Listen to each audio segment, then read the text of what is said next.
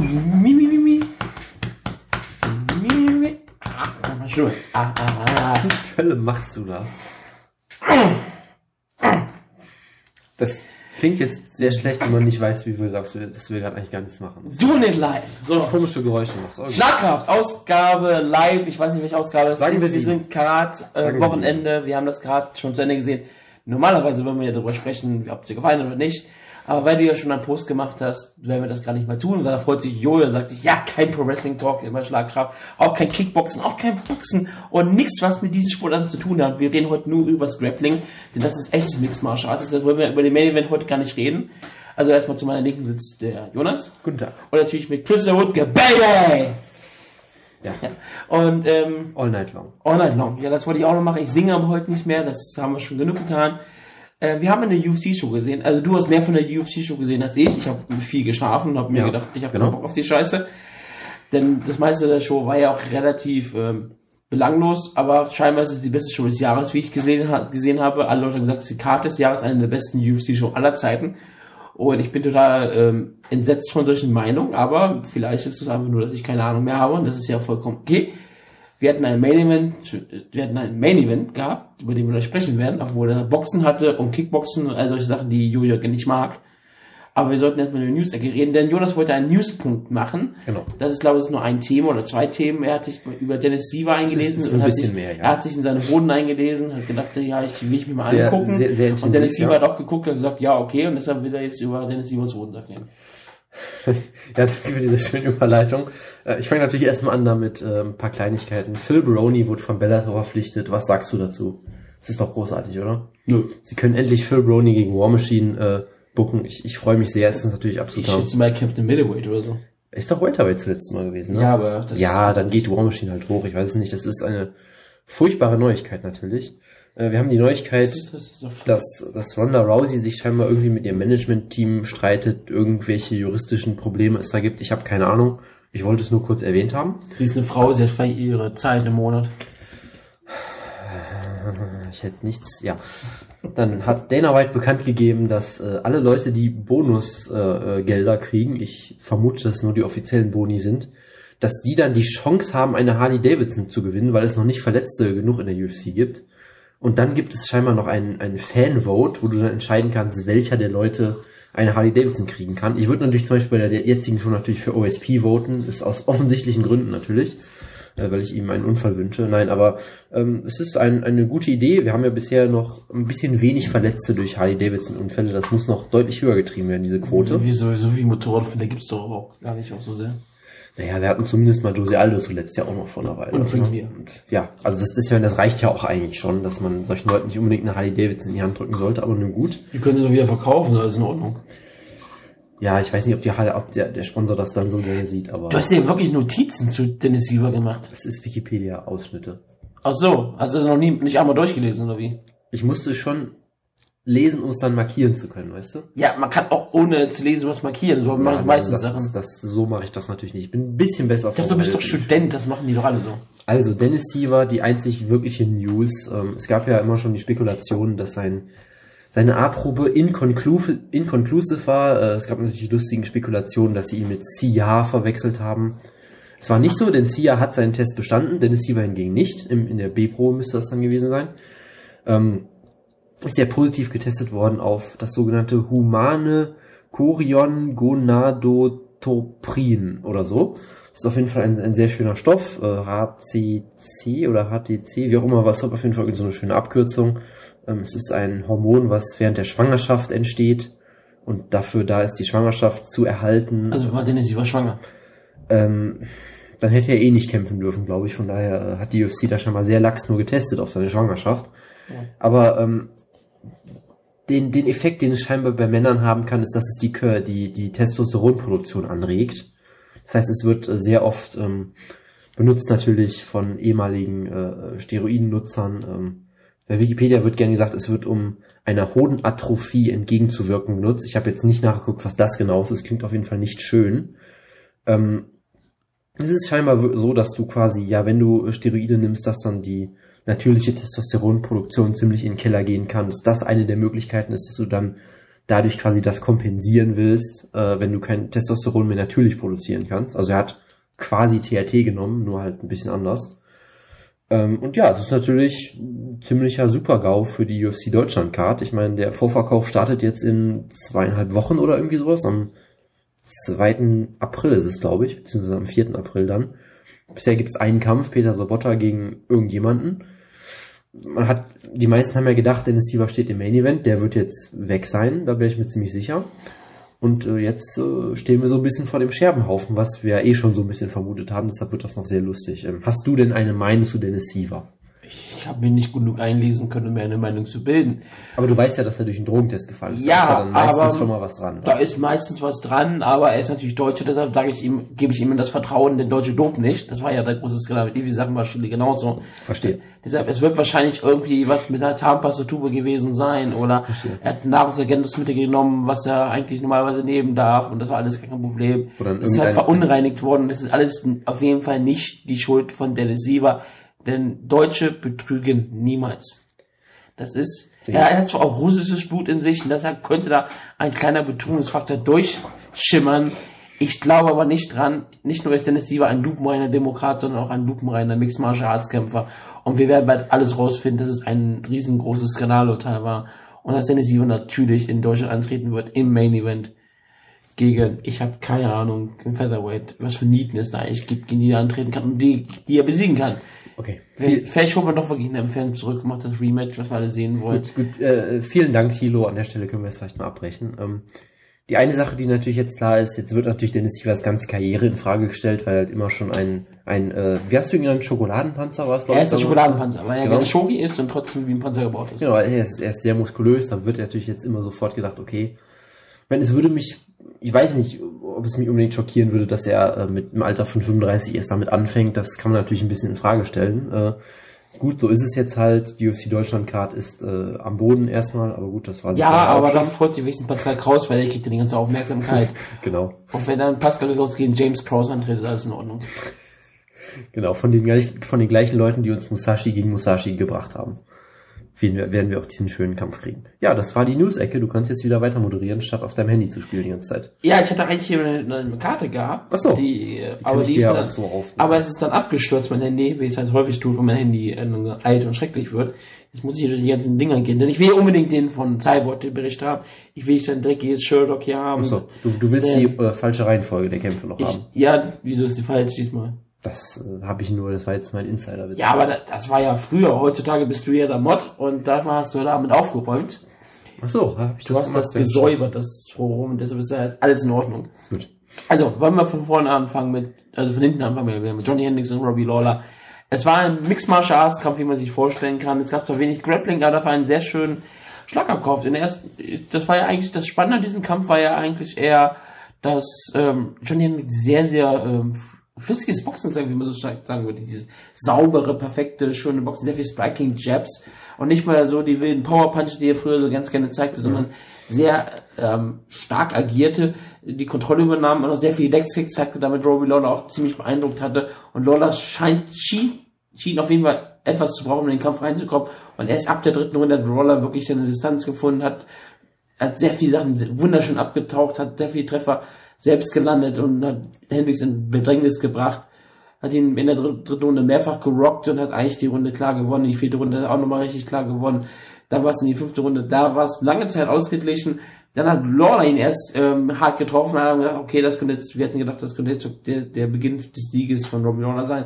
Aber echt, entweder wurde wirklich kaputt oder hat wirklich diese Kombination von Treffern ähm, haben von Hendricks geführt, dass Lawler auf einmal sehr, sehr aus der Puste war und auf einmal sehr viel wackelte, hart getroffen wurde. Dann kam der Takedown, der sicherte dann den Sieg für Johnny Hendricks. Das war auch sehr schön, dass Lawler am Boden saß, aber nur den Kopf schüttelte, weil er wusste, er kann nicht aufstehen, wenn Er wusste es, ja, ja. wenn er am Boden liegt und Hendricks liegt auf ihn drauf. Und er hatte die Runde auch vorher sowieso verloren. Selbst wenn der Takedown nicht passiert wäre, es wäre es wäre genauso wahrscheinlich weitergegangen. Deswegen ist die Tatsache einfach, dass Johnny Hendricks den Titel verdient gewonnen hat. Ich, seit der GSP-Sache mag ich Johnny Hendricks eigentlich nicht mehr. Er war mir früher immer sehr sympathisch. Er ging mir halt so unfassbar auf den Keks, dass er noch Monate später immer noch von geredet hat, dass er der Champion ist und all solche Schwaches. Und immer gegen GSP geshootet hat, wenn er konnte. Lawless hat die Cinderella-Story. Er hat es noch nicht geschafft, aber Rocky 1 ist ja im ersten Film, Rocky Balboa ist ja in Rocky 1 auch gescheitert im ersten Kampf. Das war damals auch, das war, das war kein Sieg für ähm, Apollo Creed, aber im zweiten Kampf wird natürlich Robbie Lawler den Kampf dann auch gewinnen und wir werden halt glücklich sein, wenn er dann gegen Mr. T antritt. Gut, ich muss mich jetzt erstmal von diesem, ich nenne ihn mal Jonas-artigen Monolog erholen. Das war ja. Äh, ich musste diesmal den Kampf zusammenfassen. Das hat immer die Moderation, Ja, das ist das ja, Schlimme daran. es war- das werde ich nicht noch einmal tun. Es war sehr ausführlich. Das ist auch bei, bei keinem anderen Kampf wirklich notwendig. Ausführlich, das, ich habe gerade vielleicht eine Minute die Rede, wenn überhaupt. Ja, wie auch immer. Das ist, ja für, fünf Runden das ist ja für dich viel aktuell, sagen wir es mal so. Ja klar, ich sag meistens immer ja, ich stimme euch zu und dann sage ich, was ich mit den Leuten Ja, und sehe. dann machst du irgendwelche komischen Witze und dann war's das wieder. Nein, aber ähm, es war auf jeden Fall sehr interessant. Du hast es ja gesagt, dieses äh, sehr aktive Striking von Hendricks. Ähm, ich, ich muss noch was eingehen. Entschuldigung. das machen Wir, wir, normalerweise würden wir jetzt vorher eine Bellator-Ecke machen, aber wir haben Bellator auf Anraten und das Users äh, Big Van Rocky, der uns auf Twitter folgt und uns überall auch anders folgt, der hat ähm, das nicht geschaut, denn er hat gesagt, er schaut kein Bellator und hört eigentlich nur die Bellator-Ecken, weil er das machen muss. Und wir haben natürlich die Regel jetzt eingeführt, dass wenn uns Schlagkraft-User in der Wirklichkeit begegnen und uns die Hand drücken und sagen, ja, normalerweise, ich höre gerne Schlagkraftausgaben, aber Schlagkraftausgaben mit dem Wutke sind immer noch besser. Wie er ja wurde scheinbar gesagt so hat. gesagt. Ich war Ja, zu dem Zeitpunkt nicht das da. hat er, hat er gesagt. Das Kann ich würde- das nicht bezeugen, das aber ich, würde ich ja auch- glaube dir Das Wutke würde ja auch bestätigen, Ja, ja, ja, das, das, das denke ich mir. das würde ja auch bestätigen, das kannst du dir glauben. Ja, ja. Und wenn uns Schlagkrafthörer uns einen Wunsch äußern, Hm, persönlich, dann werden wir diesem Wunsch auch folgen. Deswegen wird natürlich Bellator auf Russisch geguckt. Kein Ja. Problem, denn wir tun das für unsere, Das- für unsere das ja leider nur Aber Russisch, ja. die Hörer haben entschieden, nämlich Big von Rocky, stellvertretend für euch alle, fühlt euch vertreten von Big von Rocky, von dem Großmeister, das hat er ja den Namen. Der Großmeister, Das ist bestimmt der Grund, ja. der Großmeister der äh, Schlagkraftzuhörer hat gesprochen und deshalb kriegt er heute keine Bellator-Ecke. Damit müsst ihr leben. Das tut mir leid. Nicht wirklich. Das tut dir sowas von gar nicht leid. Nein, ich wollte die Show ja eigentlich unbedingt sehen. Ich habe ich hab eigentlich mit Jonas die ganze Zeit gesprochen. Wir müssen eigentlich noch Bella noch gucken, verdammt nochmal. Ja, das Daniel du Strauss, den Pat absolut- Curran. absolut ich, gemacht, ja, das ja. habe ich ganze Zeit gesagt. Und dann hat Jonas gesagt, ah, ich bin schon gespoilt. Nein, ich habe keinen Bock da. Ich habe gesagt, ja, ich habe das- gehört, Pat Curran so. gegen Daniel Strauss ist ein Kampf des Jahreskandidat. Und Jonas hat dann gesagt, ja, ich bin gespoilt, ich habe keine Lust. Lass mich weiter schlafen. Und dann hat, Ach, ich schlaf, ich habe auf einmal geschlafen. Ich dachte, was war's das, das, das sagt mein Kopf mir gerade, ja. Ja, also, also haben wir beide. Äh, Mein, mein Gehirn sagt mir gerade, dass es genauso war. Du kannst mir nicht widersprechen, denn es besteht gerade Aussage gegen Aussage. Und mir können sie eher vertrauen, denn ich habe gerade, ich habe zu reden und ich bin Moderator. Verstehe. Und das hat, Jonas also hat sich dagegen gewehrt, sonst hätten wir es dann geguckt. Er hat sich halt dann hinter Big Van Rocky versteckt und hat auch diese Sache dann ange, angehaut, angedeutet, diese Sache, dass dies so sein muss. Wenn ein Schlagkopfhörer uns persönlich trifft, werden wir folgen. Das war Jonas Idee, damit er nicht weiter gucken muss. Und ich bin damit dann auch ähm, einigermaßen zufrieden gewesen. Und jetzt können wir gerne wieder über Johnny Hendricks und Robbie Lawler reden. ja, ähm, Geh darauf gar nicht ein, rede über den Main Event. ja, ihr solltet Köln gegen Strauss scheinbar gucken, weil es gut war. Ich hab jetzt gesagt, geh nicht ich drauf ein, geh auf den Ja, Main ich habe dich aber ignoriert. Also, ja, wir hatten ja gesagt, äh, Hendricks Striking sah auf jeden Fall auch besser aus. Er war deutlich aktiver. Ich, ich glaube, war das in Runde zwei, wo Lawler im Prinzip komplett defensiv noch gekämpft hat und Das war die Runde, die, ähm, Die 10-8 Crossfeed 10-8 gegeben war das hat, die ja. zweite? Ja, die zweite. Wo ich immer noch sage, Lawler hat immer noch das meiste eigentlich relativ gut abgewehrt oder zumindest abgefedert, aber okay. Ich hatte da so ein bisschen die Theorie entwickelt, dass Hendricks auch ein bisschen aktiver für die Punktrichter kämpft, vielleicht, äh, weil er nicht nochmal sowas wie gegen GSP haben will, dass er deswegen ähm, ein bisschen auch auf Show fast schon gestrikt hat, auch wenn es natürlich, wie gesagt, in der Runde sehr effektiv war. Du hast aber trotzdem eigentlich gesehen, dass Lawler, wenn er den Rhythmus gefunden hatte, doch der deutlich variablere und bessere Striker war eigentlich. Ähm, hat das da wunderbar. Ich kann deine Handgesten nicht verstehen. Immer noch nicht. Gib mir den Zettel zum Schreiben. Achso, ich, du willst Ich habe hab, ich hab einen Stift in der Mitte auf den Sender gezeigt. Was kann das bedeuten?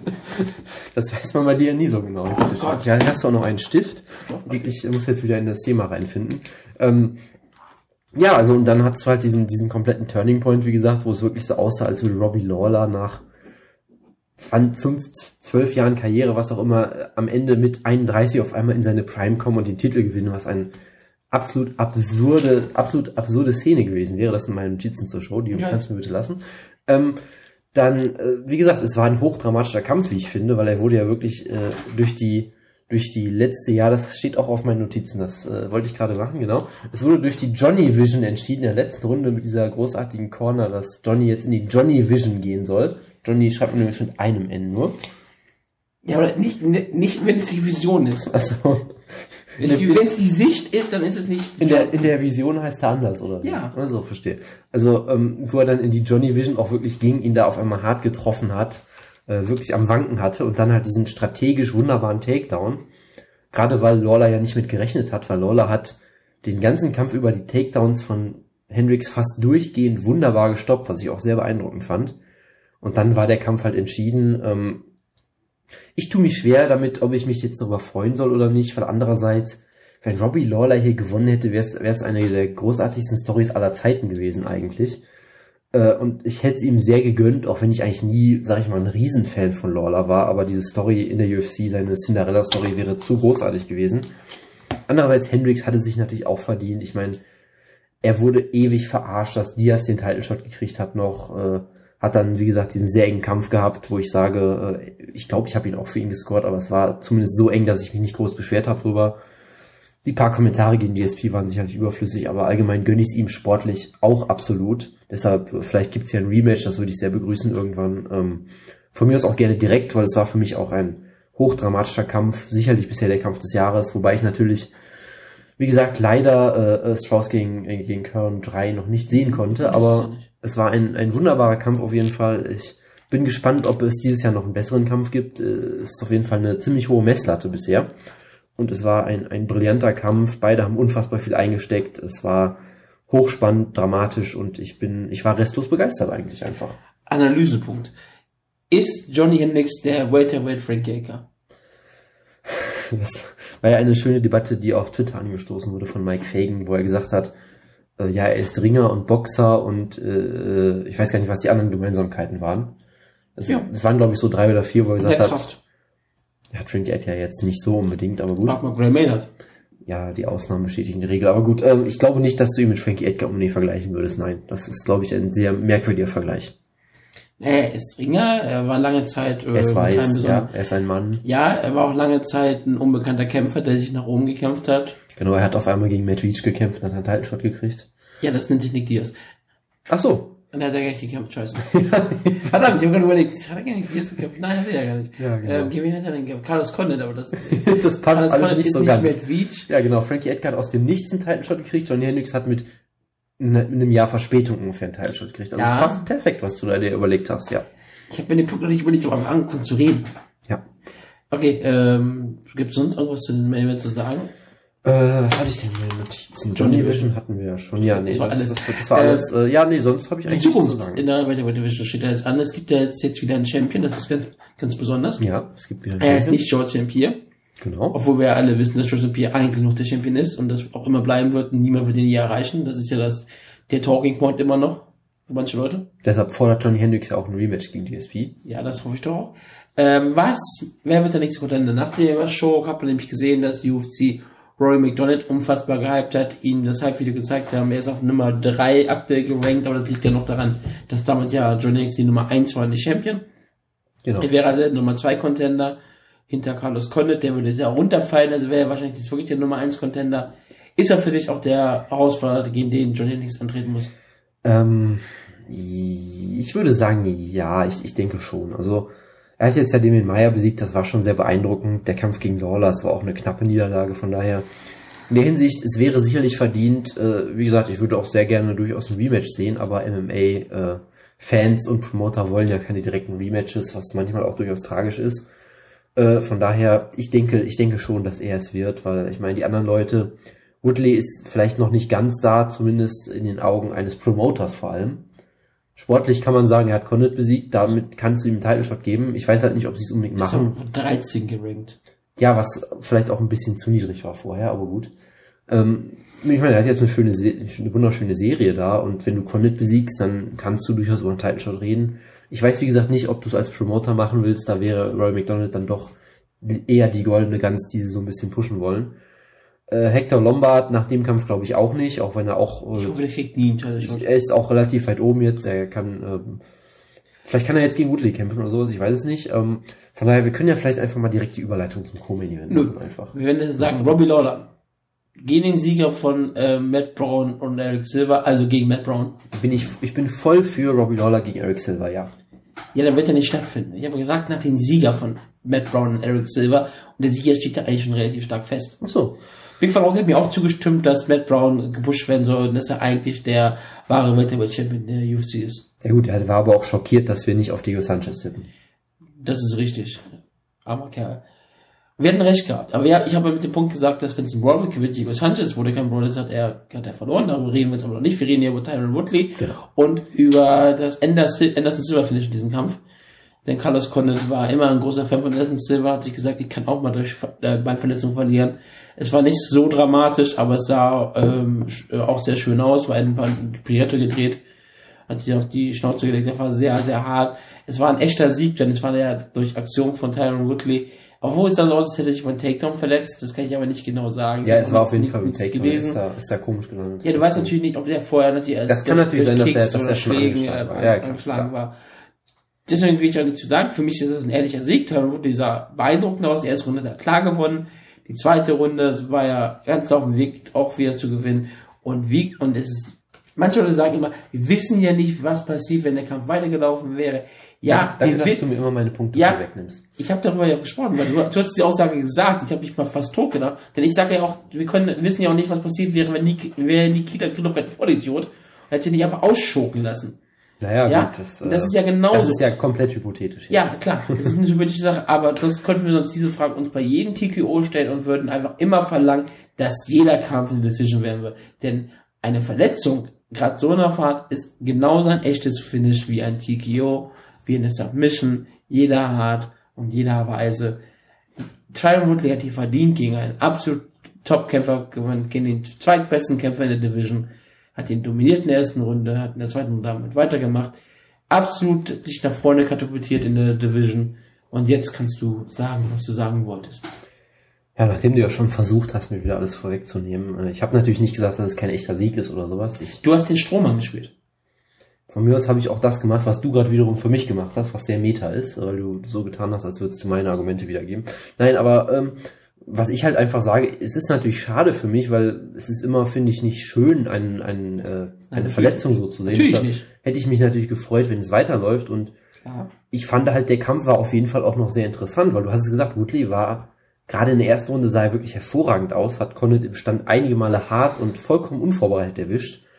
Äh, hat auch ein paar Mal, äh, äh, ich glaube, es war einmal ein High-Kick, den er wunderbar äh, einen Schritt zurück gemacht hat. Condit ist wieder wild reingekommen, zack, Takedown. Das war wunderbar, wie er das gemacht hat. Ähm, ich sage halt trotzdem, Condit kannst du bis zur letzten Sekunde nicht äh, abschreiben, deshalb war ich halt sehr gespannt darauf, wie es weitergeht. Man, wie gesagt, man weiß halt nie. Es war für mich ein bis dahin sehr interessanter Kampf, deshalb ist es halt sehr schade natürlich, dass er so geendet ist, aber du musst natürlich trotzdem Tyron Woodley äh, gratulieren für diesen Sieg. Das hat er bis dahin wunderbar gemacht. Da kannst du ihm überhaupt keinen Vorwurf draus machen. Und wie gesagt, nach dem Sieg ist er sehr weit oben mittlerweile, was man vielleicht in der Form auch nicht gedacht hätte.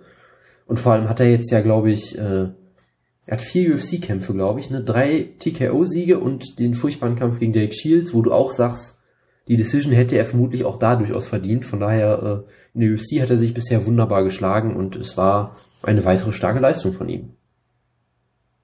Bist du fertig? Ja. Das ist schön. Mike Jury und Diego Santis. Wir wollen dazu sagen, Mike Jury ist mein Lock für Team Schlagkraft. Das weiß ich natürlich immer aus dem Kopf. Dass das natürlich meine Idee war und mein Fachwissen, was dazu führte, dass wir Absolut. einen Sieg hier errungen haben gegenüber der Weltmacht Diego Sanchez. Das ist, wir haben ihn endlich besiegt, wir haben ihn erobert und er hat schon wieder Ausreden gefunden. Er hat, was hat er sich genommen? Äh, Er hat, Lebensmittelvergiftung, äh, er also hat ein Schwachsinn. gegessen oder ja, ist mir alles egal. Ja. Er hat, er ist angetreten, er hat klar verloren, er hat Daniel Bryan gestört, aber er ist natürlich ein Kämpfer mit viel Herz und Seele und einer guten Lunge, wie ich gelesen habe, hat aber natürlich den Kampf trotzdem klar verloren. Mike Jury hat ihn auseinandergenommen. Es war ein traumhafter Kampf für Team Schlacker, für uns alle, für die Menschen. Mike Jury. Genau. Ja, es war wunderbar. Wir hatten es ja auch so ein bisschen so gecallt, äh, dass wir eigentlich gesagt haben, Diego Sanchez. Habt ihr das? Ich habe nicht zugehört. Ja, das war klar, dass du das nicht getan hast. Wir haben auch weiterhin gesagt, Jury ist eigentlich auch ein richtig guter Striker. Du hast auch gesehen, dass er ein sehr guter Ringer ist in dem Kampf durchaus, hat ihn da sehr einfach zu Boden genommen, auch wenn Diego wieder nach vorne gerannt Hat aber ist. nichts damit gemacht. Ja gut, der hat ihn halt kontrolliert ein bisschen, das äh, ist ja auch schon mal nicht schlecht. Und von da, deshalb kannst du auch durchaus ja vielleicht auch effektiver striken, wenn die Gefahr des Takedowns da ist, nicht wahr? Natürlich. Und hat schön auf Distanz gekämpft mit, mit schönen High Kicks und, und Jabs und schönen Schlägen. Diego Sanchez ist wieder nach vorne gelaufen, hat wieder geblutet wie ein abgestochenes Schwein. Also im Prinzip das gleiche wie immer natürlich. Ähm, hat wieder versucht, ihn am Käfig zu stellen mit wilden Schlagkombinationen. Hat er ein paar Mal geschafft, aber selbst da hat er, glaube ich, die meisten Fälle, in den meisten Fällen einfach nichts getroffen. Und Fury hat halt sehr diszipliniert und klug gekämpft. Fury. Äh, ja, Jury, Fury, wie auch immer. Ähm, solange ich ihn nicht Furry nenne, ist ja alles okay, oder? Nee, ich habe kein Problem mit Dürfen, aber nicht jetzt. Gut. Also er hat sich nie darauf eingelassen, hat immer die Distanz gesucht, hat ihn, wie gesagt, ein paar Mal zu Boden genommen, äh, hat deutlich klüger auch gekämpft als ein Gilbert Melendez zum Beispiel damals, der sich ja wirklich auf dieses Slugfest auch eingelassen hat. Halten wir fest, mein Jury besser als Gilbert Melendez. Das ist jetzt nicht die Schlussfolgerung, die ich daraus unbedingt ziehen würde, aber von mir aus kannst du das gerne so in den Raum stellen, zumindest in dem jeweiligen Kampf. Äh, ja, Diego Sanchez ist natürlich jetzt auf dem absteigenden Ast. Von seinen letzten sieben Kämpfen hat er für mich einen gewonnen. Offiziell, glaube ich, drei oder irgendwie sowas in der Art. Ähm, er nimmt in jedem, jedem Kampf ziemlichen Schaden. Hier ging es vielleicht noch halbwegs, aber er wurde auch hart getroffen, hat wieder geblutet wie sonst was. Hat dich also Diego Sanchez nicht gerockt.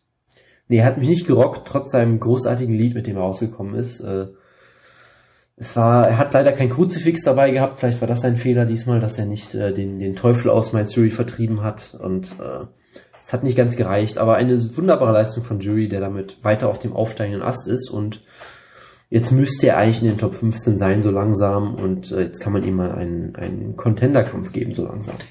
Und machen wir, machen wir weiter. Hector Lombard hat mehrfach auf Jack Cheese angeschlagen, dass der einen sehr guten Blitzarbeiter abgegeben hat. Sonst war es aber nichts. Und das war nur die allererste Runde, wo irgendwas passiert ist. Die zweite, dritte Runde war eine der langweiligsten Kämpfe, die ich in längerer Zeit gesehen habe. Vielleicht seit dem letzten Jack Shields Kampf. Das, das kann, kann durchaus sein, ja. Ähm, es war ein wirklich extrem belangloser Kampf. Es war ein Kampf zwischen zwei absoluten Contender in der Division. Aber Jake Shields ist damit eigentlich komplett auf den absteigenden Ast, muss man ehrlich sagen. Er hat jetzt Tyron Woodley und ähm, äh, äh, Damien Meyer besiegt das sind eigentlich große Siege, gerade nachdem er ja gesehen hat, was Tyron Woodley jetzt mit ähm, Carlos Condit gemacht ja, und hat. Gerade auch der GSP-Killer Damien Maya damals noch. Klar. Ist der. Ich, was ich damit einfach nur sagen möchte, obwohl er eigentlich eine richtig gute Serie hatte, ähm, hat er jetzt eine Niederlage gehabt, die kann ihn richtig ähm, schaden, weil ich glaube, eigentlich muss Jack Shields für diesen Kampf auf, auf, Fight, auf Fight Pass kämpfen. Dafür ist er, glaube ich, ein bisschen zu teuer. Ja, ich meine, er könnte irgendwo im Main Event treten. Äh, bei irgendeiner Japan-Show. In Deutschland. So. Ich glaube, dafür wäre nicht breit, gibt aber es, gibt aber es deutsche Middleweights, ich weiß es nicht. Welterweights. Ach ja, Welterweight, genau. Äh, ja, genau, gegen Pascal Kraus. Ja, dann Welterweights. Ich wollte auch JCs gegen Pascal Kraus als Main Event wäre eine exzellente Strafe für Pascal Kraus der arme Ja, genau. Ich, ich mag Pascal Kraus und ich, ich halte immer noch relativ viel von ihm. Ich glaube, er hat auch immer eine solide Chance genutzt. Aber ich glaube nicht, dass er gegen Jake Hills gewinnen würde. Glaube ich auch nicht in dem Fall. Ich meine, das, ähm, Pascal Kraus sieht das als Motivation an. Ähm, ich meine, Jake Shields ist jetzt in der, in der John Fitch-Zone ganz aktuell. Es ist wirklich so, dass er, er die meisten Leute besiegen genau. er hat natürlich, anders John Fitch hat nie solche Niederlagen gehabt. Ja, gut. Erst ganz am Ende, weil er mal gegen den mehr verloren hat. Ja. Aber er hat sonst eigentlich nie verloren. Und er ist ja mehr der Jüngste, er, er verdient sich ja nicht schlecht. Also er verdient sich ja nicht schlecht, er ist 35. Seine Kämpfe sind immer absolut er ist, furchtbar. Er ist mit Nick Diaz befreundet, das ist alles zum Nachteil. Aber, das, was das Schlimme dran ist, Hector Lombard hat gekämpft, sah in einer Runde richtig gut aus und danach hat er komplett abgeschaltet, hat wahrscheinlich Kondition gespart und hat damit auch einen Sieg gebracht, einen Sieg geholt, der ihm nichts weiterbringen wird. Andere Leute sind an ihm vorbeigeschossen. Tyron Woodley ist, hat an ihm vorbeigeschossen, wie mit einer Rakete auf dem Rücken. Da ist ja zwar ein, schon ein Blitzschlag, aber wenn der Blitzschlag in einen Blitzerlotte abschlägt, dann ist es ja egal. Wem passiert das? Ja, also ähm, zu dem Kampf, ich bin da sehr zwiegespalten. Ich meine, auf der einen Seite kannst du sagen, das ist ein sehr, sehr souveräner Sieg von Lombard war. Ich meine, er hat Jake Shields in der ersten Runde nach Strich und Faden verprügelt. Ja, er braucht aber nicht so souverän, er braucht beeindruckend. Wo ich sage, äh, die, die meisten Leute hätte er damit auch ausgenockt. Jake Shields ist verdammt hart im Nehmen, das muss man immer dazu sagen. Ja, außer der Kampf gegen Jack Elberger. Ja gut, das ist auch ein Sonderfall. Jack Elberger ist auch, ja, richtig. Äh, und dann in den nächsten Runden hat er Jake Shields outshielded. Also im Prinzip hat er gesagt, ich nehme mich jetzt zu Boden und mach nix. Und er war eindeutig im, im Energiesparmodus, war sehr runtergefahren, hat trotzdem Jake Shields in jeder Hinsicht deklassiert. Ich habe irgendwann mal versucht, die Jabs von Jake Shields zu zählen. Ich, er hat, glaube ich, nicht einen einzigen getroffen. Wirklich äh, äh, beeindruckend. Aber du hast aber auch die Jabs gezählt, die man ja nur schlägt, um sich einzueichen. Ja, ich weiß, aber es war schon beeindruckend, wie Hector Lombard in Runde 2 so ein bisschen in den, in den äh, Tim Boach-Modus gegangen ist, wo er einfach Bronzestatue spielt, die einfach da steht und sich keinen Zentimeter bewegt. Jake Shields versucht Jabs, die gehen trotzdem anderthalb Meter an ihm vorbei, so ungefähr. Ähm, von daher, ich meine, du hast gesehen, im Stand ist er brandgefährlich gegen jeden Gegner, würde ich weiterhin sagen. Er hat unfassbar viel Knockout-Power. Du machst wieder Handgesten, die ich nicht verstehe. Sie haben mal ein bisschen wegdrehen, ich werde ganz geblindet. Nochmal. Ja, sorry. Ähm, wie gesagt, im Stand ist er für jeden eine Gefahr. Jetzt ist die Lampe auch noch ausgegangen, oh Gott. Äh, Im Stand ist er für jeden eine Gefahr. Du hast hier seinen Judo gesehen. Du hast gesehen, dass er, wie gesagt, Olympiader Er wurde mit Ronda Rousey verglichen, was ist schon. Also äh, diese, diese Würfe, die er hatte, waren wirklich wunderschön, muss man Der ja auch männliche sagen. schwarze Ronda Rousey. Mit weniger Armbars, ja, von mir aus. Äh, ich Ich meine, weniger maskulin, so meine ich. Das äh, würde ich jetzt... Natürlich nicht, weil das ist völliger Schwachsinn. Weil Joe Rogan hat sich ja ähm, richtig einen drauf masturbiert, wie Hector Lombard aussieht. Dass er Muskeln hat, die sonst kein anderer Mensch hat. Dass er Muskeln erfunden auf seinen Körper. Ja. Total definiert wie, eine, wie Shake Kongo in seiner besten Zeit. Und er hatte sehr äh, verstörende Gedankenexperimente, ob man einen Körpertausch zwischen, zwischen Diego und Hector Lombard machen könnte. Genau. Diego Sanchez Geist in Hector Lombards Körper. Es wäre der unzerstörbarste Kämpfer aller Zeiten. Genau. Und glaube der instabilste Kämpfer seit Carl Parisian. Seit Maximo Blanco, ja. Ähm, und von daher, ich meine, wunderbares Judo hat er gezeigt, hat Shields zu Boden genommen, wie gesagt, nicht viel gemacht. Shields hat auch nichts gemacht vom Rücken aus. Man weiß ja, Shields ist ein wunderbarer Grappler, aber halt Top Control. obendrauf Kontrolleur ohne Ende und vom Rücken aus. Ich meine, er hat es aber auch noch nicht mal groß versucht. Ich meine, es ist klar, dass du auch gegen Hector Lombard äh, nicht einfach so eine Armbar holen kannst. Da ist ja auch ein bisschen zu gut für. Aber Jack Shields hat ja wirklich die Guard zugemacht, hat äh, äh, Leg Triangle gemacht vom Rücken aus, wo du wirklich weißt, der einzige Plan von Jake Shields war, einfach äh, abzuwehren und zu hoffen, dass Hector Lombard in Runde 3 von selbst umfällt. Was nicht ganz geklappt hat. Von daher, ähm, ja, Jake Shields hat es wieder geschafft, einen Kampf äh, zu verlieren und den Gegner dabei absolut äh, mittelmäßig aussehen zu lassen. Das ist die besondere Gabe von Jake Shields, äh, weil eigentlich ist das ein beeindruckender Sieg für Lombard irgendwie, aber der Kampf war ziemlich zum Vergessen und das ist irgendwie, es ist schon beeindruckend, was Jake Shields damit leisten kann, was glaube ich noch ein Grund ist, warum Dana White ihn am liebsten umbringen würde. Aber gut. Reden wir nochmal über Logs von Team Schlagkraft. Wen hast du nochmal gelockt? Tom Äh. Tom Ninimaki, genau. Okay. Ich habe gelockt, My Jury. Wen hat nochmal Jojo gelockt? Äh, es war glaube ich nicht Owen St. Pro, oder? Nein, aber es äh, ähnlich, das war sein Gegner, Nikita Krylov. Ah, stimmt, da war ja was, ja, ja, richtig. Wie, wie lief denn der Kampf so? Erzähl doch. Ich glaube, Nikita Krylov ist irgendwann zu Boden gefallen. Ich weiß genau, wo, war ein Takedown, ne? es war, glaube ich, schon ein Takedown. Okay, es war ein Takedown. Und noch einmal hat sich Vincent Pro auf ihn draufgelegt mit der Schulter und hat ihn damit ausgeschockt. Ja, und ich, ich saß da so und dachte, Moment mal, warum will Dan Mergletta ein Stand-up machen? Und dann war Dieter Krylov bewusstlos. Das Man ist, hat es gerade aus der Kameraperspektive nicht so gut gesehen und mal ganz ehrlich, niemand erwartet einen Gotham Von Flute Choke in der UFC im Jahr 2014. Ich habe mich sehr darüber amüsiert, aber doch wie weit in Zukunft in fast jeder Show. Wenn man nicht wisst, welches Submission jemand holen Ja. wird, dann wird bestimmt häufig Name Van Flucht So, wenn die Jojo nicht so seine Obsession mit dem Omoplata hätte und dann wirklich ein Over-Under mit Von Flute Chokes gemacht hätte, da gab es auch erst einen in der UFC-Geschichte davor. Ja. Von Jason Von Flu, ver vermute ich. ähm, das war auf jeden Fall absurd. Ich meine, Nikita Krylov hat diesen Fehler gemacht, ähm, dass er eine Guillotine einfach die ganze Zeit gehalten hat, während OSP in der Side Control war, was du absolut nicht machen darfst. Äh, und dann hat äh, Owen. Preux, ich glaube, Nikita Krylov hat sich selbst in, in ein Crucifix gebracht, hat sich wieder rausgenommen und äh. Preux hat sich einfach auf ihn gelehnt, so ein bisschen, und dann war er bewusstlos. Es war eine absolut großartige Leistung von OSP. Er hat, äh, wie gesagt, den Bonus gekriegt. Ich hoffe, er kriegt noch eine Harley Davidson oben drauf. Ich hoffe, er fährt sicher und verantwortungsvoll und nicht wie John Jones oder so jemand. Und äh, ja, was sollen wir noch zu dem Kampf sagen? Es war der Nikita Krylovste Kampf, den ich je gesehen habe. Ja, der letztes Mal war es von, wie heißt der nochmal? Jason von Flu. Ja. Da ist wirklich so. Der war bei Ultimate Fighter Season 2 und hatte einen Kampf gegen Alex Alexis. Ach Gott. Äh, das war bei Ultimate Fight Night 3 im Jahr 2006. Das gewann er per Technical Submission. Genannt wurde die Submission der Van Flu Show. Das ist einfach ein Shoulder Show. Das könnt ihr auch, steht auch so Sherlock, ist es auch die offizielle Bezeichnung. Aber in der UFC und in der normalen Sprachraum ist es der Van Flu Show. Und es ist wunderbar, dass man solche Submissions ab und zu nochmal findet. Nächste Show gibt's Neck Crank. Ich hoffe sehr drauf, ja. Da hoffe ich auch sehr drauf. Und danach gibt's endlich mal wieder einen Gogo Plata. Also wenn du nach Sherlock gehst, gab es sogar bei der letzten Show einen Neckcrank. Das war ja Ehrlich? Eli Latifi. Habe ich ja nicht gesehen, war offi Fest. offiziell war es, glaube ich, ein Neckcrank, ja. Okay, dann sage ich, es gibt bei der nächsten Show, die ich sehen kann, gibt's einen Neckcrank. Sehr gut. Okay, dann hatten wir die Prelims. Oder warte. War es die beste Maincard aller Zeiten? Äh, nein. Ich meine, du hast es ja, glaube ich, ganz gut gesagt, dass du gesagt hast, die Kämpfe, von denen man sich was versprochen hat, die waren ganz gut.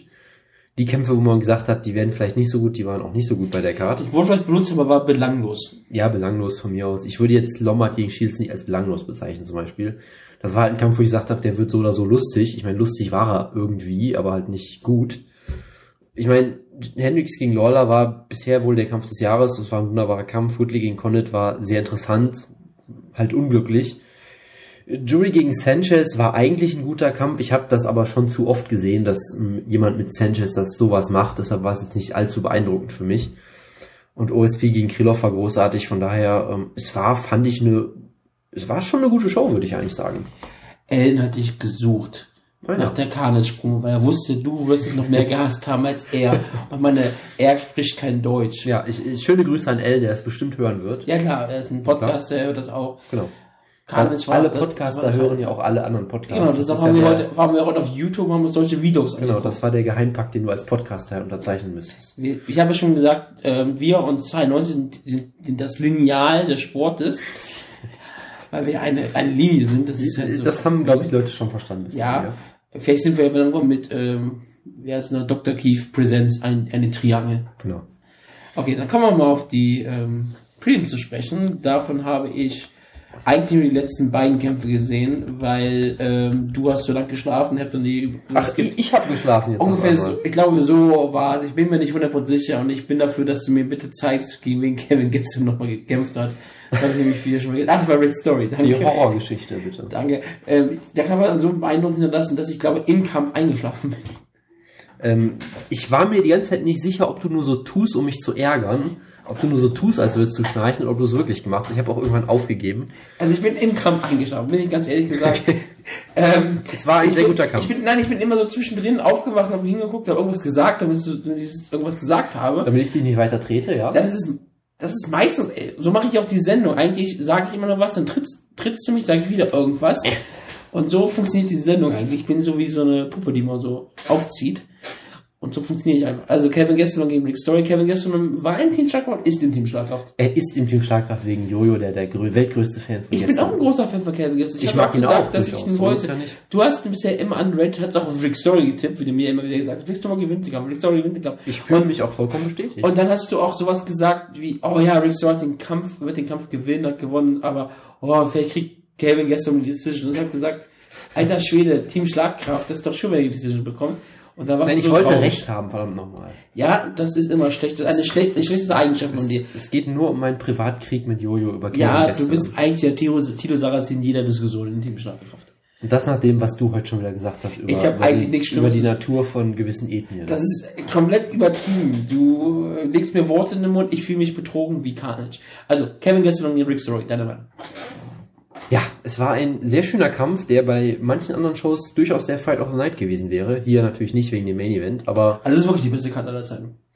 das würde ich so nicht sagen, aber es war, ich, es war eine durchaus gute Card, wenn ich Das nochmal so drüber nachdenke. Du hast mich so ein bisschen runtergebracht mit deiner, mit deinem UFC-Blues, wie ich ihn nenne. Ähm, aber Gastelum hat ihn eigentlich, das Ding ist, Gastelum war vermutlich, er hat in dem Kampf eigentlich gezeigt, dass er der bessere Kämpfer ist. Ich habe den Kampf trotzdem für Rick Story gescored.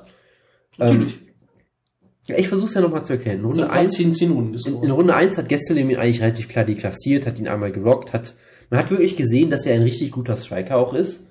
Wo ich ja gesagt habe, ich glaube, Story ist im, im Striking schon sehr gefährlich. Äh, der ist überhaupt nicht klargekommen mit Gastelum, wurde, wie gesagt, von, ich glaube, von einem High-Kick was, einmal ziemlich schwer erwischt, ähm, fing an zu bluten und so weiter und so fort. Es war eine sehr klare Gastelum-Runde, war sehr beeindruckend.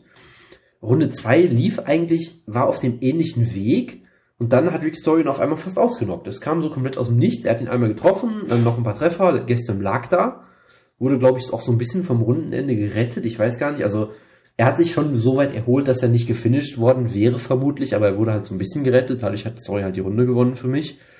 Und Runde 3 war ähm, ziemlich ausgeglichen, also ich glaube, im Stand war Gastelum wieder, wieder besser. Hat dann, er hat, glaube ich, einen Takedown versucht, wurde gesweept oder irgendwie sowas. Und dann hatte Rick Story auf einmal die Backmount für anderthalb Minuten oder sowas in der Art. Äh, dadurch hat er für mich halt die Runde gestohlen, weil er da die dominanteste Position de des ganzen Kampfes wohl hatte. Am Ende ging der Kampf im Stand wie, äh, weiter, ist da geendet. Von daher, ähm, es war so oder so ein enger Kampf. Deshalb ist eine Robbery war es jetzt sicherlich nicht. Ich war natürlich auch äh, un, äh, äh, nicht unvoreingenommen. Äh, du tust schon wieder so, als würdest du schlafen. Hör auf damit. Ähm, weil ich natürlich auch äh, Recht haben wollte, natürlich unbedingt über alles. Hör auf damit, verdammt nochmal. Ähm, Da bin ich vorhin da halt reingeschlafen. Des- Deshalb, ähm, wie gesagt, Gesselm hat hier auf jeden Fall bewiesen, dass die Ansetzung vielleicht doch nicht zu früh war, wie ich vielleicht gedacht habe, auch wenn er für mich, wie gesagt, knapp verloren hat, aber hat in dem Kampf gezeigt, dass er ein riesengroßes Talent ist. Story hat gezeigt, dass er, ähm, Jungs, Nicht- Alter, mit Weitersieger. Ja, genau, Story hat gezeigt, dass er nicht äh, poliert genug ist im Stand oder sonst wo, um mit den Top-Leuten, ja, polished, ich weiß nicht, wie man das auf Deutsch gut sagen könnte, nicht, äh, nicht raffiniert Sag genug. mal, Polish, wir sind sowieso so Anglizismen Ja, beladen, es das ist, ist eh nicht, egal. nicht polished enough, äh, dass er da mit den Top-Leuten mithalten kann, zu denen Gesselm bald scheinbar auch gehören wird. Wie gesagt, wenn man jetzt auf MMA Decisions guckt, äh, da hast du doch relativ viele Scores für Rick Story, ähm, von daher. Alle irgendwie. Ja, alle ja, nein, es gibt, es gibt Ah. vier für Gesselm, einen Draw und eins, zwei, drei, vier. Und auch noch dein, dein Lieblingskerl mit John Breen hat gesagt, es ist ein Genau, es gibt Sieg. sieben für Story. Von daher, wie gesagt, ich würde niemandem vorwerfen, dass es eine schlechte Ent Entscheidung wäre, jetzt zum Beispiel Warte, die Chris Nates scored. Sicher, der macht Play-by-Play für Ich Sherlock. dachte, der macht nur Humor. Ne, der macht den, den Fight Finder und Play-by-Play und all solche Das Sachen. fand weiß ich auch, dass er dann Genau. Hat. Da Das war veröffentlicht er immer so lustige Anfragen von brasilianischen Kämpfern und sowas. Okay. Ähm, ja, wie auch immer. Also enger Kampf, Glückwunsch an Calvin Gastelum, ein Sieg für Team Schlagkraft. Damit hat unser erstes Over-Under auch schon Erfolg gehabt. Ich glaube, es war mit dem Kampf, vielleicht auch mit dem Kampf früher schon. Und äh, ja, wunderbarer Kampf. Bitte. Jessica Nuss gegen Raquel Pennington. Das war ein irrer Kampf, weil ich war den ganzen Kampf über wach und wir haben auch über den Kampf geredet. Ich habe kein bisschen Erinnerung an diesen Kampf. Ich kann mich nicht mal an irgendeine Aktion an diesen Kampf erinnern. Ich habe eine Erinnerung. Darf ich anfangen? Ja, ich wollte nur kurz sagen, Jessica Drasch hat den Kampf gewonnen und auch scheinbar eine Split Decision. Das ist mir auch nicht aufgefallen. Ja, also es gab das große Highlight, als der äh, dieser Tale of the Tape vorgestellt wurde und beide standen da, diese, diese Bilder von beiden in ihren Sport-BHs und Wutke ist aus dem Bett aufgesprungen und hat sich groß gefreut, dass sie endlich korrekt gekleidet sind. Ja, wir sind gleich, gleich. Genau, und natürlich hatte Jessica Andrade dann im Kampf ein, äh, eine Rash ein, Guard ein, ein immer. T-Shirt war das ja eigentlich. wo, wo es wieder äh, äh, aufgeregte Diskussionen drüber gab, weil unser, unser netter Herr hier Frauen gerne vorschreiben will, was sie anzuziehen haben. Das habe ich nicht vor, vorstellen, was sie anzuziehen haben. Ich habe immer nur gefordert, dass sie eine gleichen Klamottenstil tragen. Du kannst doch nicht. Bei Männern ist auch angetan, wie lang die Hose sein darf oder, oder wie kurz. Und ob da ein Preisschild dran kleben oder ob ein darf. Preisschild dran kleben darf, oder Ja, ob sie weiß sein darf und, und, und ob sie Taschen haben darf. Klar, wie gesagt, ich habe ja auch kein Problem, wenn die alle in T-Shirts gehen, ich habe ja kein Problem. Es ist für mich immer noch so eine Sache, wo ich nicht weiß, ob nicht auch doch noch ein Vorteil ist.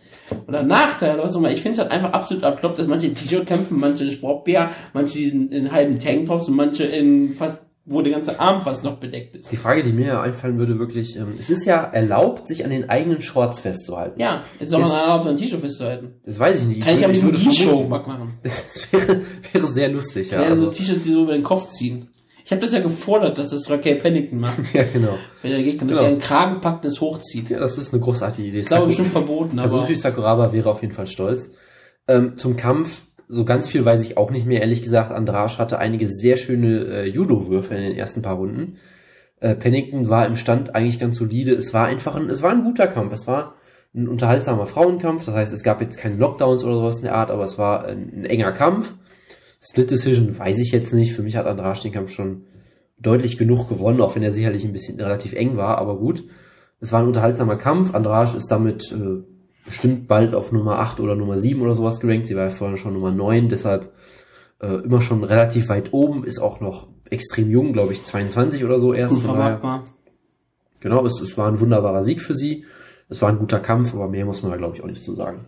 Muss man mehr dazu sagen zu Dennis Müdes gegen Jimmy Hedges, außer dass du gesagt Ja, hast, weil es Jimmy Hedges Schlagkraft ist. nicht, nicht gut, so gut ist und Dennis Müdes besser als er ist. Das war, ich, hast du irgendwann den Kampf zusammengefasst. Wie gesagt, es Ich war aber überrascht, dass der Kampf auch mal TKO war, weil ich irgendwann zwischendrin eingeschlafen bin. genau, also äh, Dennis Bemüdes von Team Schlagkraft, äh, wir haben ja gesagt, er ist eigentlich überall so ein bisschen besser als Hedges und das hast du in dem Kampf wirklich sehr klar gesehen. Also er hat ihn eigentlich deklassiert im Prinzip. Hat ihn, es gab ja vor dem Kampf die tolle Statistik, dass Jimmy Hedges die meisten Takedowns Genau, in der Featherweight-Geschichte hatte. Was, glaub ich? einen Vorsprung von Dennis Müdes. Genau, 21 zu 20 und dann hat Dennis Bemüdes, glaube ich, in zwei Minuten fünf Takedowns gezeigt, Genau. so ungefähr.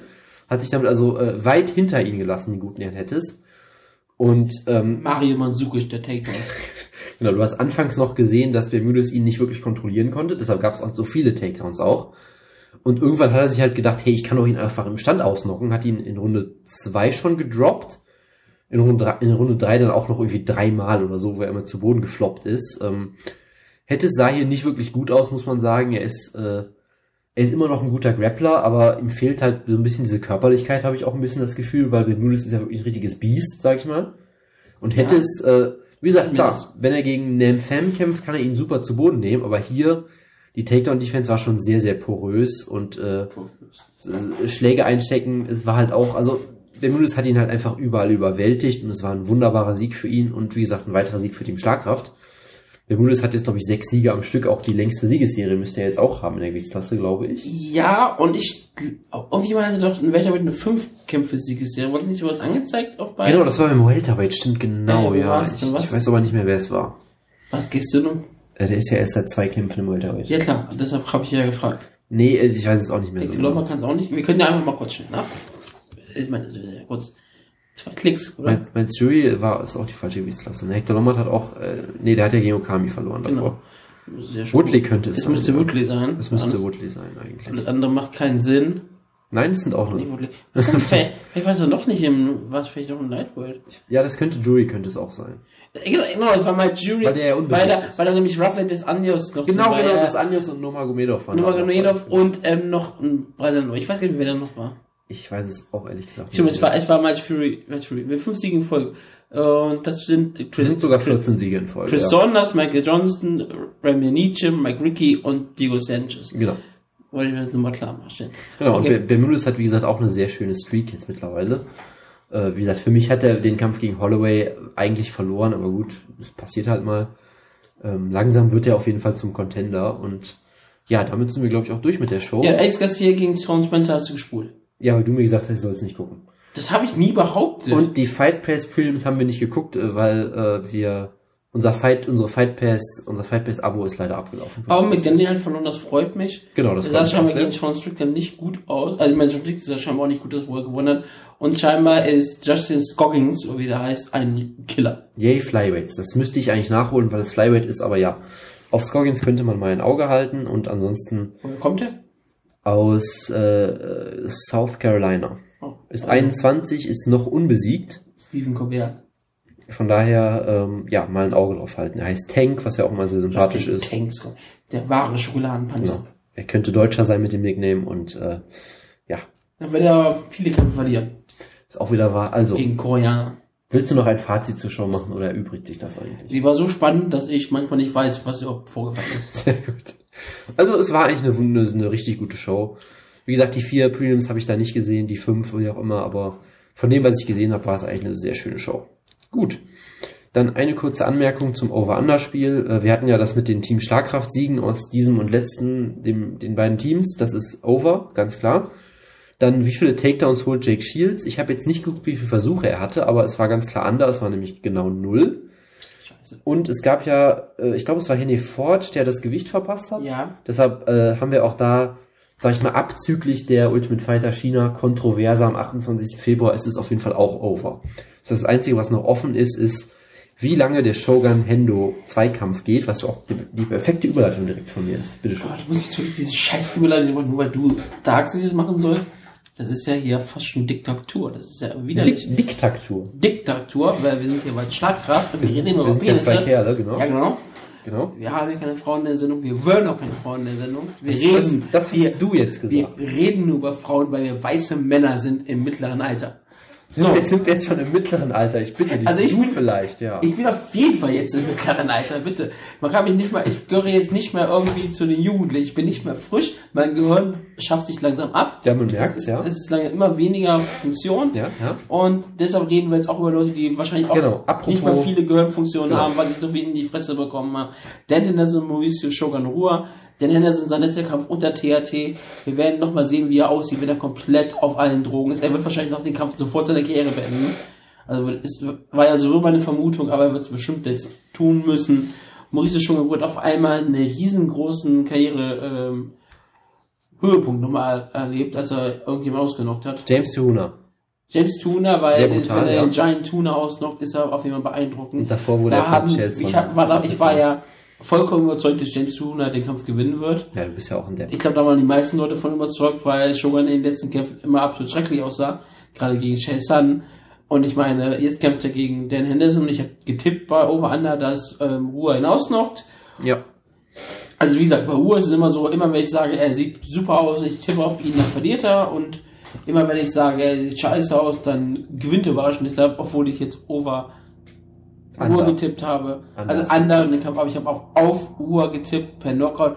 Bin ich jetzt länger fest überzeugt, dass er hinter so eine Grind Decision holt. Oh Gott. Das wäre relativ langweilig und schrecklich. Es wird garantiert nicht so gut wie der erste Kampf werden. Rutger, wird die eine obwohl, Frage. obwohl er ja von der UFC Genau. als most anticipated Rematch of all time of history Ja. genannt wurde. Denn wir erinnern uns ja nicht mehr an diesen anderen Kampf, der im Dezember war. Ich weiß gar nicht, wer da im Main Event war. Ist ja auch vollkommen egal. Ähm, Da hat sich irgendwer verletzt. Was, Carlos Condit? ja, es kann doch jemand Unwichtiges gewesen sein, irgendein Kämpfer aus Brasilien. Ich meine, brasilianische Kämpfer interessieren mich ja eigentlich nicht und ich kenne mich mit den meisten Namen auch nicht aus.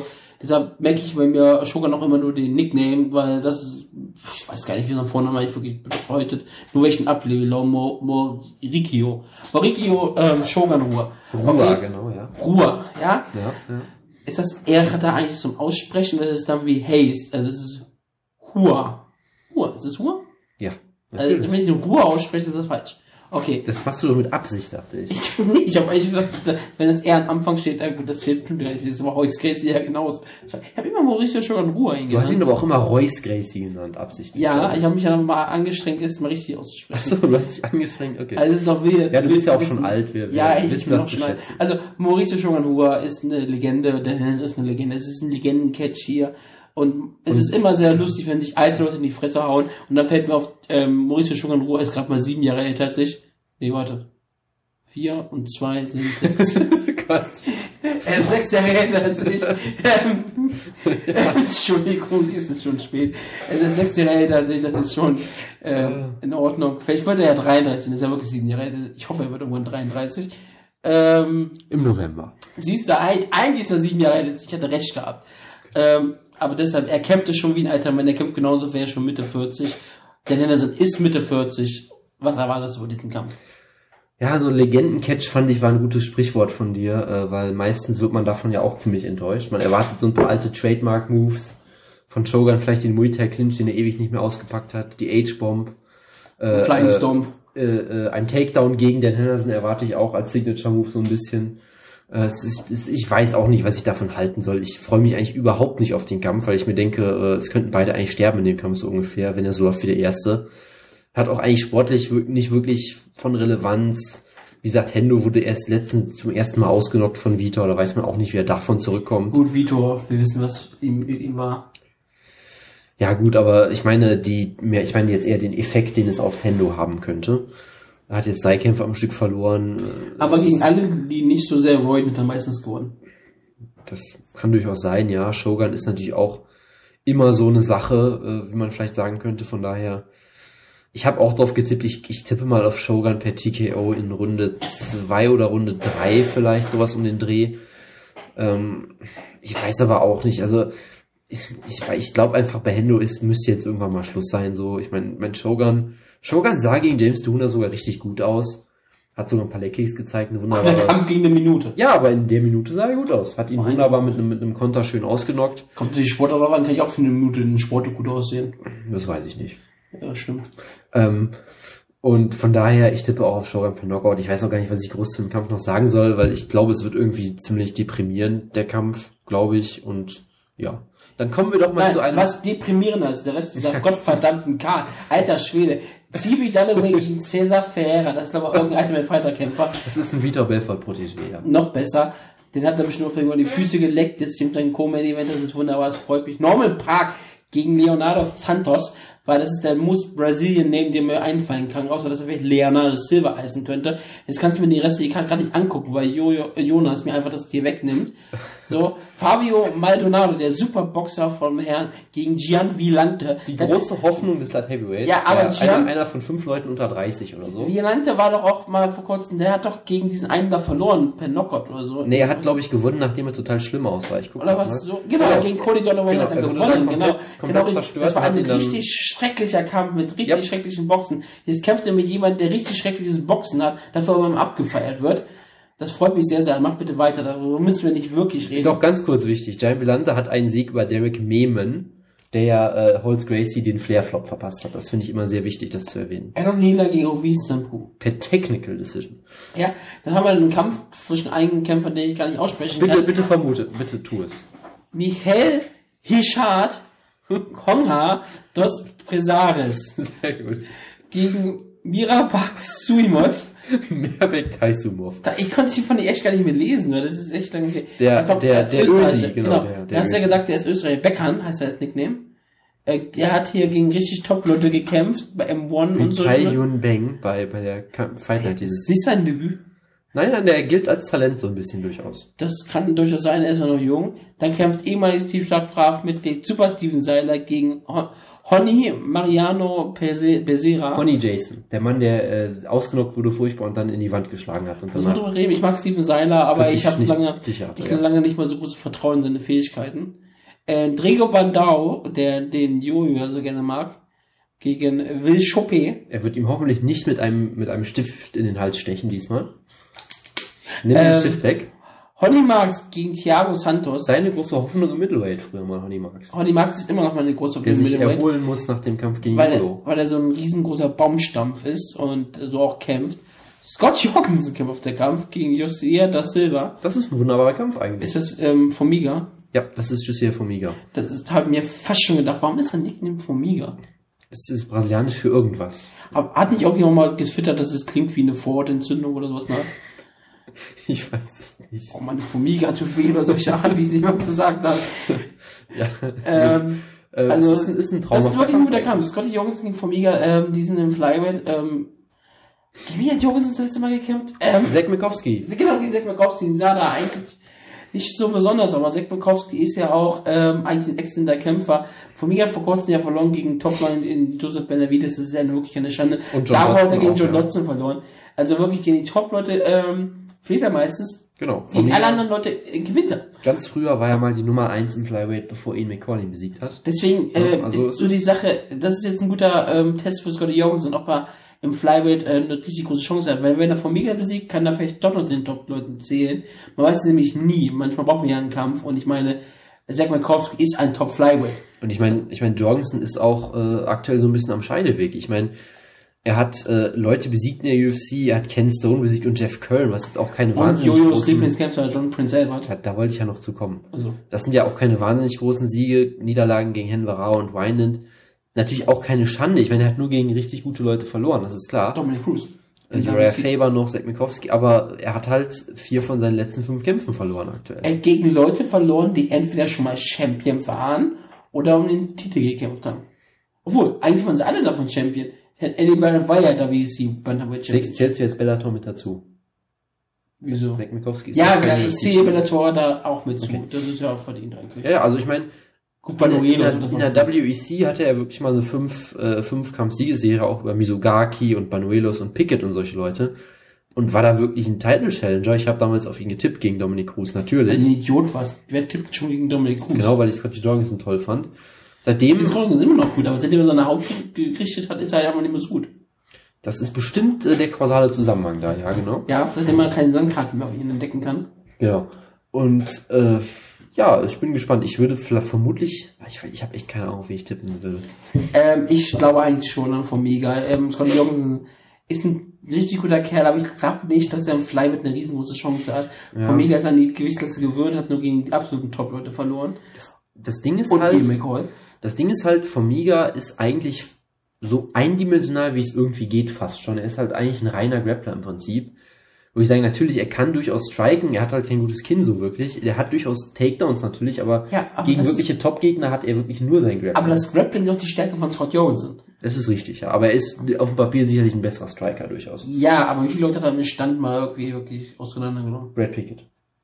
Mit Stimmt. dem großartigen Szene, wo er ihm den Mundschutz rausgeschlagen hat und Brad Pitt ihn einfach hochgehoben hat im Kampf und eingesetzt hat. Und man hat gesehen, dass die Schläge haben ihm nichts ausgemacht, deshalb Genau. was hat das zu bedeuten. Also ich sag Formiga gewinnen, es wird eine Decision sein, die kann sogar relativ langweilig werden. Das ist eine Flyweights, die haben noch nie einen guten Kampf gehabt, nicht wahr? Genau. Irgendwie so. So, Fight Pass, Opener, der Kampf. Nein, nein, nein, wir reden jetzt mal weiter. Kenny Robertson gegen Thiago de Oliveira Pepulio Mobile. Das ist einer der größten Kämpfe, die ich mir je vorstellen kann. Ja, absolut. Kenny Robinson, eine Legende. Naja, er hat zumindest die Submission des Jahres für mich letzten- Godofredo Castro gegen Noah Leat. Ja. Das ist ähm, großartig. Ich habe noch nie von Noah Leat gehört. Nicht mal so. Und dann gibt's natürlich den Kampf, den wir uns alle gewünscht haben und verdient haben. Frankie Barbaroso kämpft, Team Schlagkraft. Warum ist er nochmal drin? Erklär nochmal den, den Beweggrund. Ähm, es war eine politische Entscheidung. Ich habe mich ja entschieden, ich muss, ich nehme nur Leute in, äh, auf, die nicht in den Top Ten damals gerankt waren und halt noch nie im Titel logischerweise gekämpft haben. Ja, du hast dir wieder das Leben schwer gemacht. Ja, ich hab, ich mache mir das nie einfach. Warum einfach, wenn es auch die Wutke-Methode gibt? Und ein Barbaroso kämpft jetzt gegen Hans Stringer. Und ich sage ganz klar, ich habe recht gehabt, denn das wird ein einfacher politischer Sieg für Brasilien sein und damit auch für Team Schlagkraft, denn wenn er Hans Stringer heißt, dann wird er aufgeknüpft. Gut, äh, um, weil es ja Team Schlagkraftkampf ist, müssen wir ein bisschen mehr drüber reden. Was sind denn Franzi Barbarosos Stärken? Oder nennen wir ihn einfach Franz, Seine- wir kennen ihn ja gut. Ja, seine Stärken ist, dass er bei ähm, in der Live Division nicht gerankt war und dadurch in Team Schlagkraft gelandet ist. Ich habe ihn noch nie kämpfen sehen. Er ist 34 Jahre alt. Du er meinst ist Light scheinbar- Heavyweight natürlich, ne? Ja, in Light Heavyweight. Ja. Ich habe noch nie kämpfen sehen. Ich habe ihn nur aufgenommen, weil er der einzige Name war von zwei Seiten, der nicht um den Titel gekämpft hat und nicht im Top Ten war. Ich glaube, es gab noch zwei andere Namen. Ich fand aber, habe gesagt, er ist Brasilianer. Und damit wird er wahrscheinlich in Brasilien in den Pre-Shows gegen, gegen, und, ähm, gegen schlechte Europäer oder Amerikaner kämpfen. Und guck mal, jetzt kämpft er gegen Hans Stringer. Ja. Er hat zumindest einen großartigen Namen, aber vom Kämpferischen her weiß man natürlich nicht. Ich habe ihn wirklich noch nie kämpfen sehen. Ich weiß nicht, was seine Stärken sind, ich weiß nicht, was seine Schwächen sind. Bei Hans Stringer würde ich mal vermuten, er ist Kickboxer. Er ist Grappler, er ist aus Holl er ist ein holländischer Grappler. Also ist er Kickboxer, das ist gut. Nein, wie gesagt. Er kämpft bei den, er trainiert bei den Black Zillions, das ist schon mal sehr gute Voraussetzung eigentlich. Hat ja mal gegen Jonas Bildstein verloren. Das ist natürlich sehr interessant. Hat zwei Draws in seinen letzten sechs Kämpfen oder so, was auch Einen davon gegen Attila W. Genau. Ähm, es ist, ja, ich kann, wie gesagt, überhaupt nichts zu ihm sagen. Hat mal gegen Dion Starring verloren, aber ist auch schon ewig her. Ja, 2007, ewig Genau, her. also Das klingt für mich wie gestern, weil mein erstes Karat. ich weiß nur, dass er einen großartigen Namen hat. Äh, äh, wie gesagt, so eine Mischung aus Hans Gruber und Stringer Bell, irgendwie sowas in der Art. Und ich bin, ich freue mich sehr auf den Kampf von Franzi Barbaroso. Und da es dein Pick ist, kannst du den Kampf ja nächste Woche auch Er, er klingt wirklich wie so ein Nazi-General in so einem amerikanischen Spielfilm. Ja, Ja, so mal anstrengend. Aber er ist Holländer und deshalb wird er bestimmt auf Nazi gut zu sprechen sein. das will ich hoffen. Je nachdem, ja. Das ist keine offizielle Aussage, ne? Schade. Ja, das, das, war, das war das großartigste Preview, was wir je gemacht haben. Wir, Absolut. wir haben einen Kampf besprochen, so ein bisschen, und dann haben wir noch so ein bisschen über Scott Jorgensen und eine Ford geredet. Und jetzt eben gerade mal Barroso, Mr. Team Schlagkraft, Franz. Das ist schon beeindruckend. Also, Jonas, hast du noch irgendwas zu dieser Show zu sagen? Ich freue mich wahnsinnig drauf. Was sind Jo seine Picks für die Show? Das kann ich dir nicht sagen, weil ich nicht in seinen Kopf gucken kann. Kannst du auch irgendwas behaupten? Äh, ich behaupte, dass er auf Dan Henderson tippt, weil er, glaube ich, das. Warte mal. Hat er nicht Decision gesagt? Äh, das, Er hat gesagt, dass der Kampf over geht und deshalb tippe ich, dass er einfach auf Dan Henderson per Ja, Decision tippt. Gut. ist Aber- egal, ich tippe, dass er per Decision tippt auf jeden Fall. Ich tippe, er tippt bestimmt auf CB Dolloway per Peruvian Necktie und Fabio Maldonado per äh, Low Blow und ähm, den Rest weiß ich nicht mehr. Glaubst du, wie häufig Over Under, wie häufig ich wollte bei der Karte sagen, dass es eine 10, 10 Runde gab, Over Under ähm, 5? Äh, ganz klar Under, weil er nur zwei Kämpfe gucken wird. Scheiße, das ist, das ist das Problem an der Sache. Dass ich den Teil nicht rausschneiden muss. Scheiße. Das, das tust du nicht rausschneiden. Wir sind hier live. Das ist Schlag auf Live. Das ist immer ungeschnitten und echt. Deshalb sind wir live und direkt hier. Ähm, Gibt es noch, irgend, noch irgendwas anderes zu sagen? Ähm, finale Worte zur Karte oder generell zum Äh, Leben? zum Leben, Sprich aus den Nähkästchen. zum Leben habe ich gerade wenig zu sagen. Es ist, es ist, äh, es ist in Ordnung. Was macht dein Boxtraining? Gar nichts. Das ist tragisch. So, die Karte ist absolut furchtbar. Ähm, ich freue mich natürlich trotzdem sehr drauf. Äh, Ich freue mich auch sehr auf Bellator mit Attila Way gegen Emmanuel Newton. Endlich. Da wolltest du echt drüber reden, ne? aber wir dürfen ja Nein, nicht natürlich drüber will reden. ich da nicht drüber Ja, wir reden. dürfen ja nicht ich wollte über nur, ich wollte reden. nur, Du hast ja das mit, ähm, äh, Big, äh, mit, wie heißt er nochmal? äh, Big, Big von Rocky, war nochmal der Großmeister. Big Daddy Rocky. Nee, Big, Moment. Big Daddy Rocky ähm, hat es ja so gesagt und du hast ja zugestimmt, deswegen dürfen wir auch nicht über Bellator reden. Auch kein Wort. Psst. das wird scheinbar sein. So, haben wir noch irgendwelche Themen oder sind wir jetzt durch? Ich wüsste nix. Ähm, Ich hatte ja vorher schon keine Themen gehabt. Gut, dann. Äh, Wir könnten über Podcasts reden, über, über Technik. Nee, wir haben eh schon wieder eine Stunde gefüllt irgendwie, was absolut furchtbar ist. Deshalb äh, verabschiede ich mich jetzt schnell. Äh, möchte noch mal die Kamera, äh, die, das Mikrofon küssen oder irgendwie solche ekligen Sachen. Nein. Gut, dann äh, bis demnächst. Ciao, ciao. Verdammt.